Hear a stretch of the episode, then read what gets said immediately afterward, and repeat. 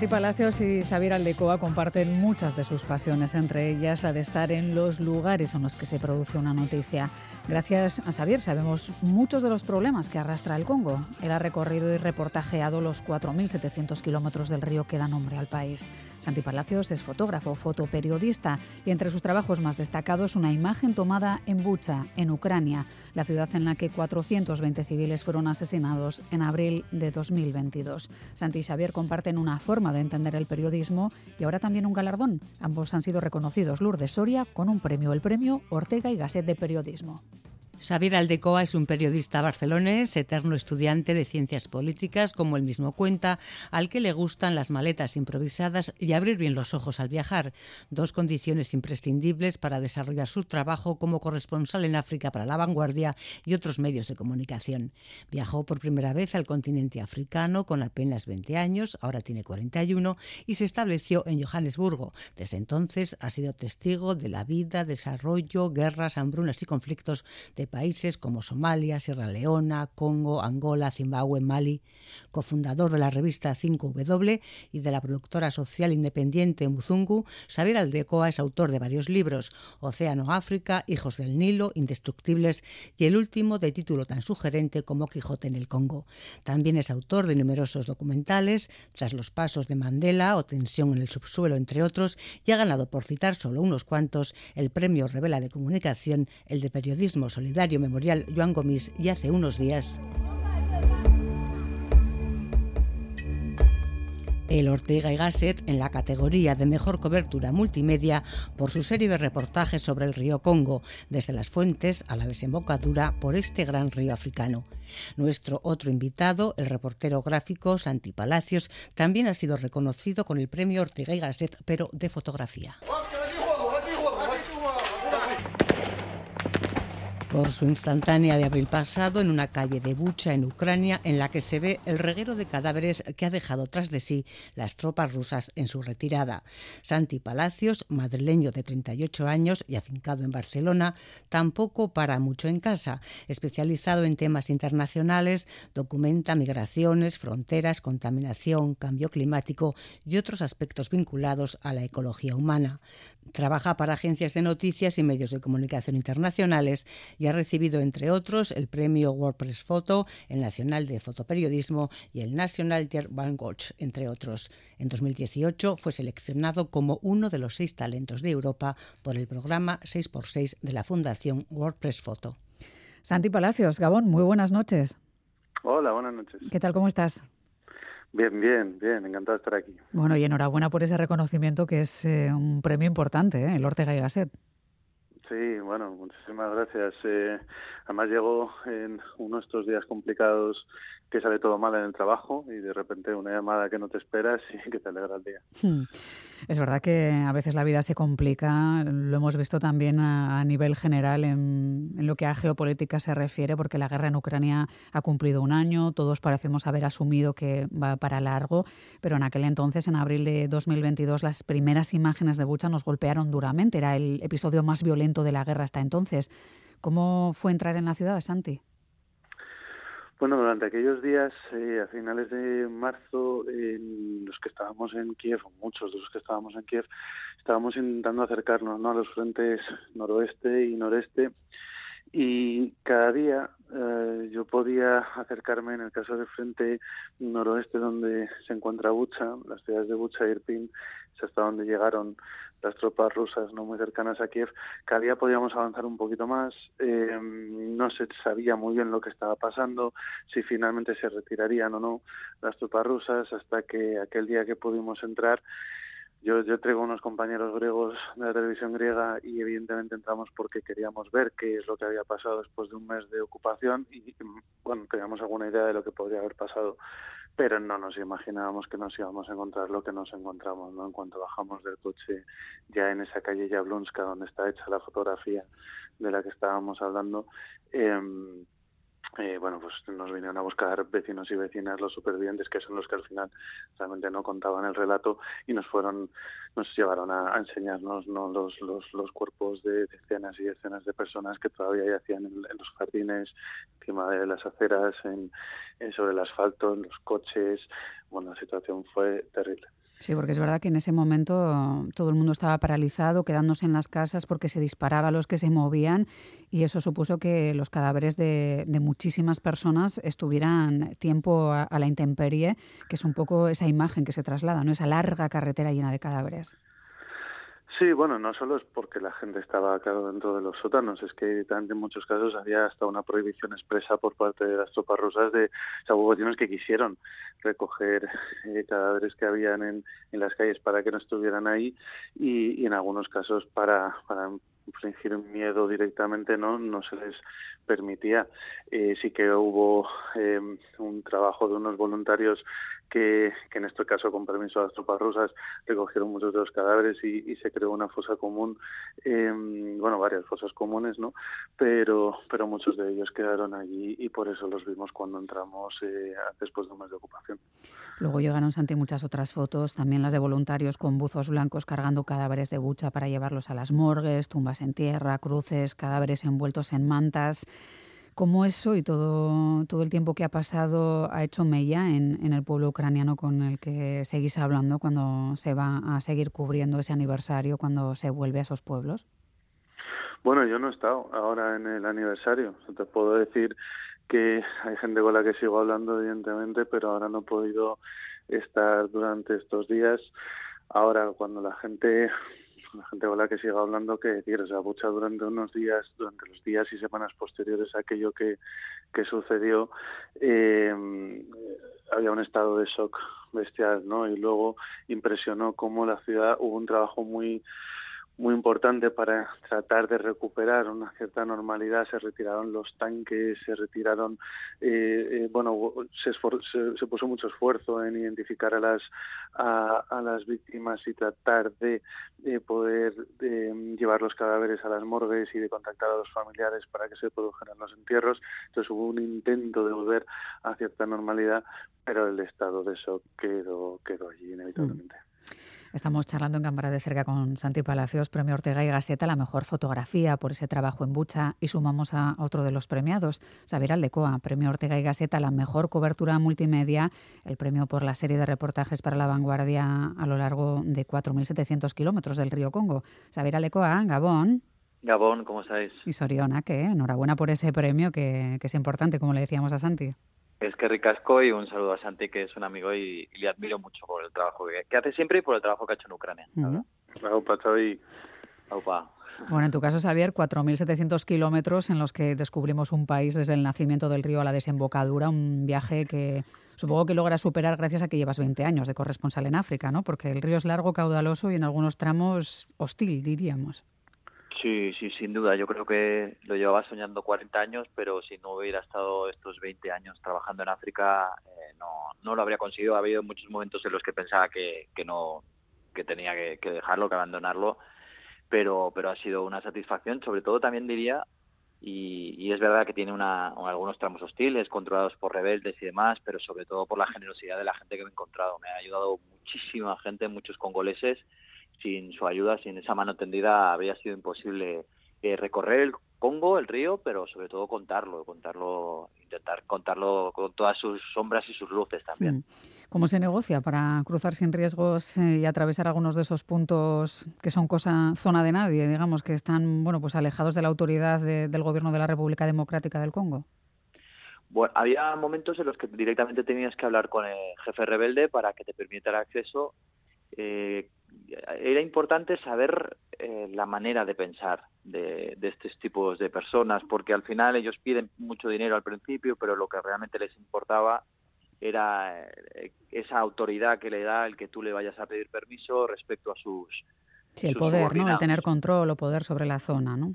Exacto. Entonces el, mensaje que les mandaba a sus subordinados es hasta los blancos, hasta el blanco que ha pasado por aquí viene a preguntarme y a pedirme permiso y eso mandaba un mensaje muy muy potente, ¿no? Y luego es verdad que tenías que negociarlo como bien podías con los rebeldes que estaban en el ya en el camino, porque al final digo rebeldes, pero eran chavales con Mm. camisetas rotas y sandalias y un Kalashnikov oxidado, o sea, no, eso es una guerra muy eh, muy patética en algunos casos porque porque no es, no es no es una guerra para nada como la que vemos ahora por ejemplo en Ucrania no es de chavales eh, mm, violencia pero sobre todo una violencia que le toca a la gente a la gente de allí a la gente local De todo esto hablas en los reportajes publicados en La Vanguardia, también entiendo en tu último trabajo, Quijote en el Congo.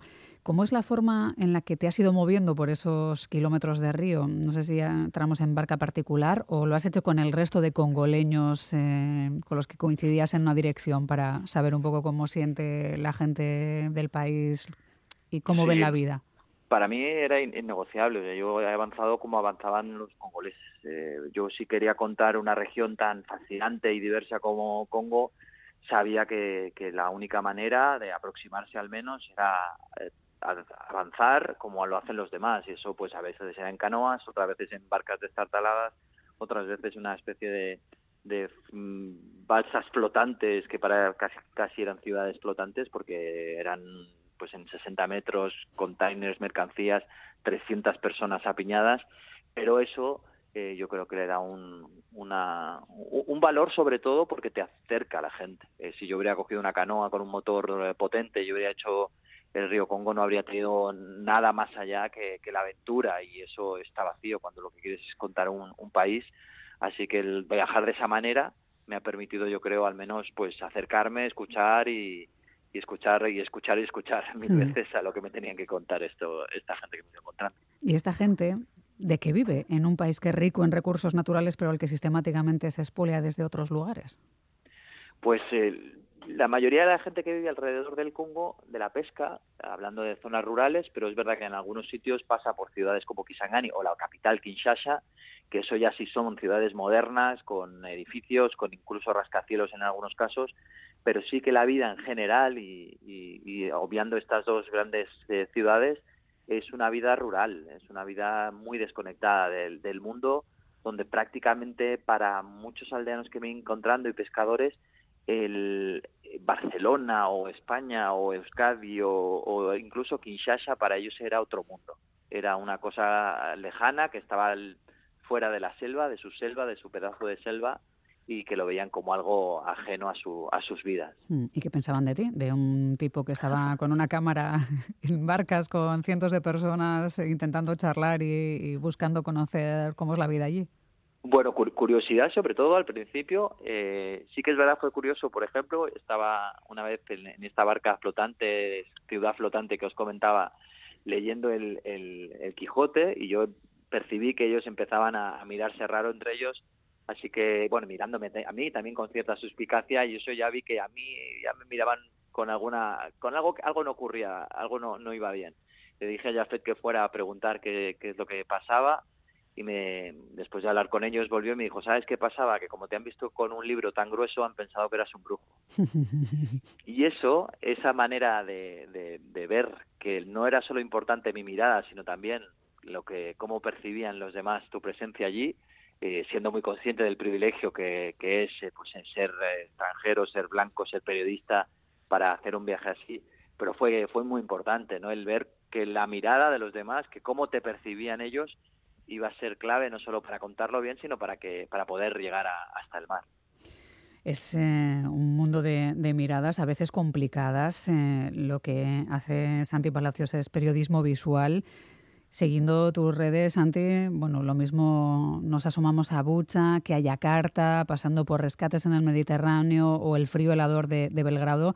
No vemos ni una foto de disparo fácil. Entiendo que es también un concepto de, de la vida, bueno, pues con una implicación importante, ¿no? En contar lo que ocurre en lugares que no vemos y en los que la situación es mucho más dura, seguramente, de lo que pensamos.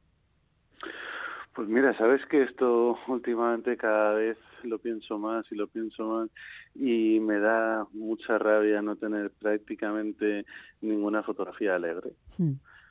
Y, y, y me dan ganas de ir a buscarlas porque porque porque me frustra no Mm. me frustra no tenerlas no y, y estar centrado en lo que estoy centrado la verdad es que mm, bueno no sé no sé hay hay eh, el, el trabajar la idea del conflicto en el más amplio as- aspecto del, del, concepto conflicto siempre me ha interesado y, y, a la hora de ir a trabajarlo al final también buscamos imágenes que evoquen emociones y, y al ser duras las historias que estamos contando pues es inevitable que las, las emociones que evoquen esas imágenes sean sean igual de duras. ¿no? Pero es verdad que sí que hay alguna sonrisa. ¿eh? ¿eh? hay fotos duras, pero es verdad que era recordado que apoyados en el barco en uno de los rescates del Mediterráneo, entiendo, se ven dos caritas y bueno, son más sonrientes que, que el resto de miradas tristes, así que alguna alguna sonrisa consigues captar, aunque sea difícil.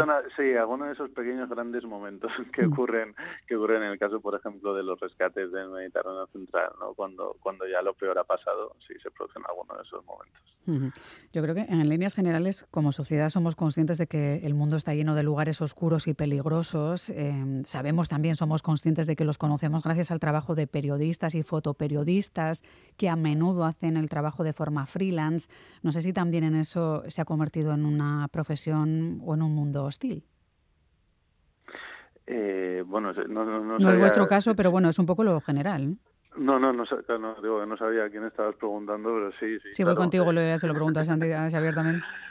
Eh, eh, hombre, sí, pues claro, mira, yo por, por seguir con, con Bucha y por la imagen ¿no? que, que me lleva a estar hoy aquí, eh, Bucha a mí me pareció un muy buen ejemplo, un, de hecho casi de manual, un ejemplo de libro de dos de las cosas a las que más eh, atención creo que tenemos que prestar desde el periodismo hoy en día, ¿no? Y una de ellas es precisamente mm, eh, la reivindicación de la necesidad de periodistas profesionales en, el terreno eh, debido a la cantidad de, de, información, de vías de información y desinformación que hay, ¿no? que es uno de los, una de las cosas que fueron sangrantes en el caso de Bucha y, y con ese intento del Kremlin de sembrar, que lo consiguió, la sombra de la duda sobre lo que ahí ocurrió. ¿no? Y ahí entonces había que reivindicar la necesidad de, de nombres y apellidos de profesionales que pudieran poner un sello de garantía sobre la información que se está produciendo y claro, esto va en contradicción con la precariedad de la profesión y que cada vez pone más difícil que esos profesionales tengan tiempo y condiciones para trabajar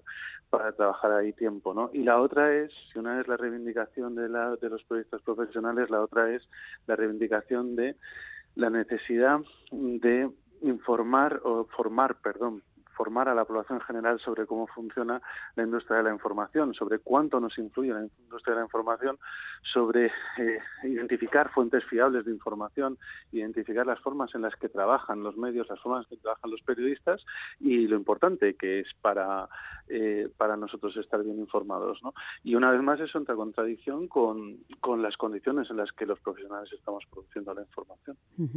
Xavier, ¿cuál sería tu análisis? Eh, ¿Es un mundo hermoso a la par que profundamente hostil para quienes trabajáis con mucha pasión en él?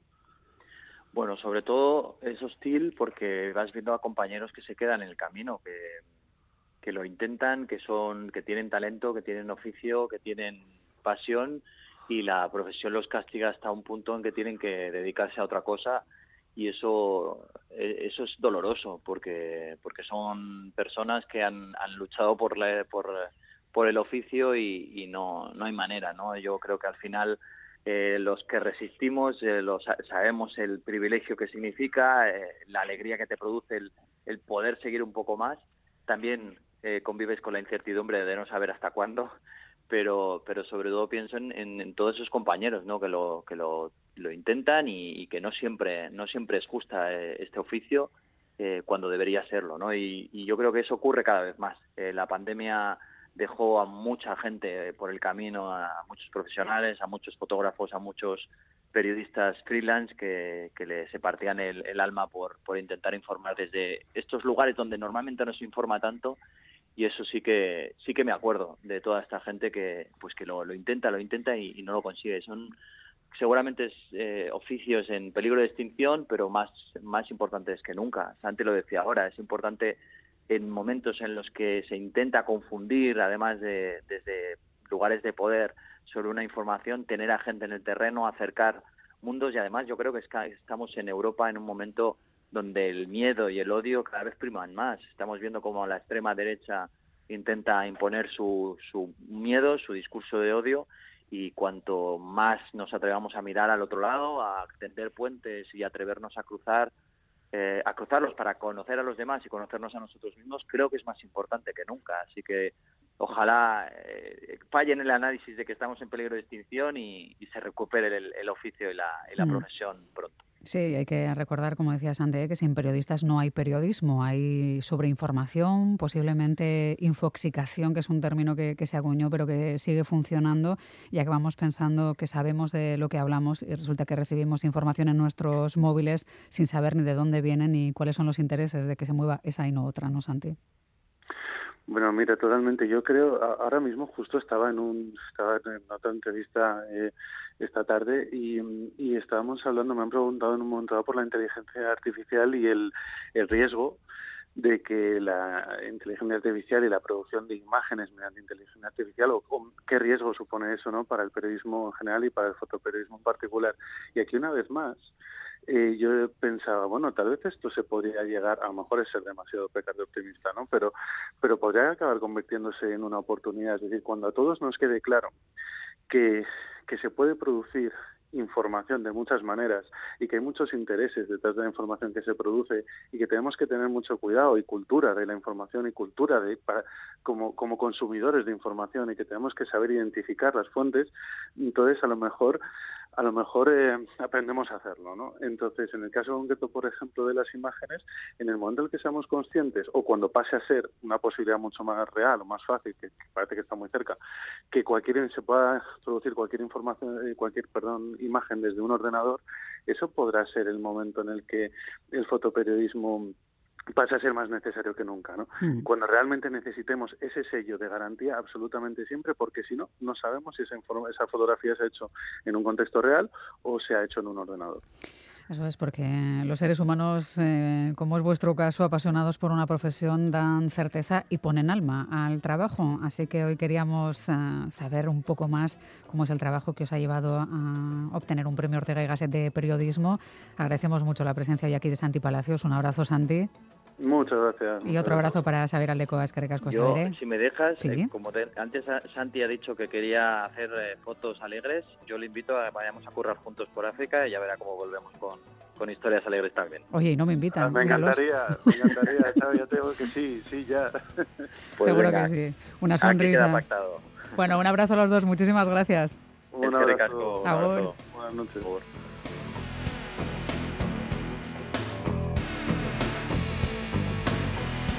shit that I put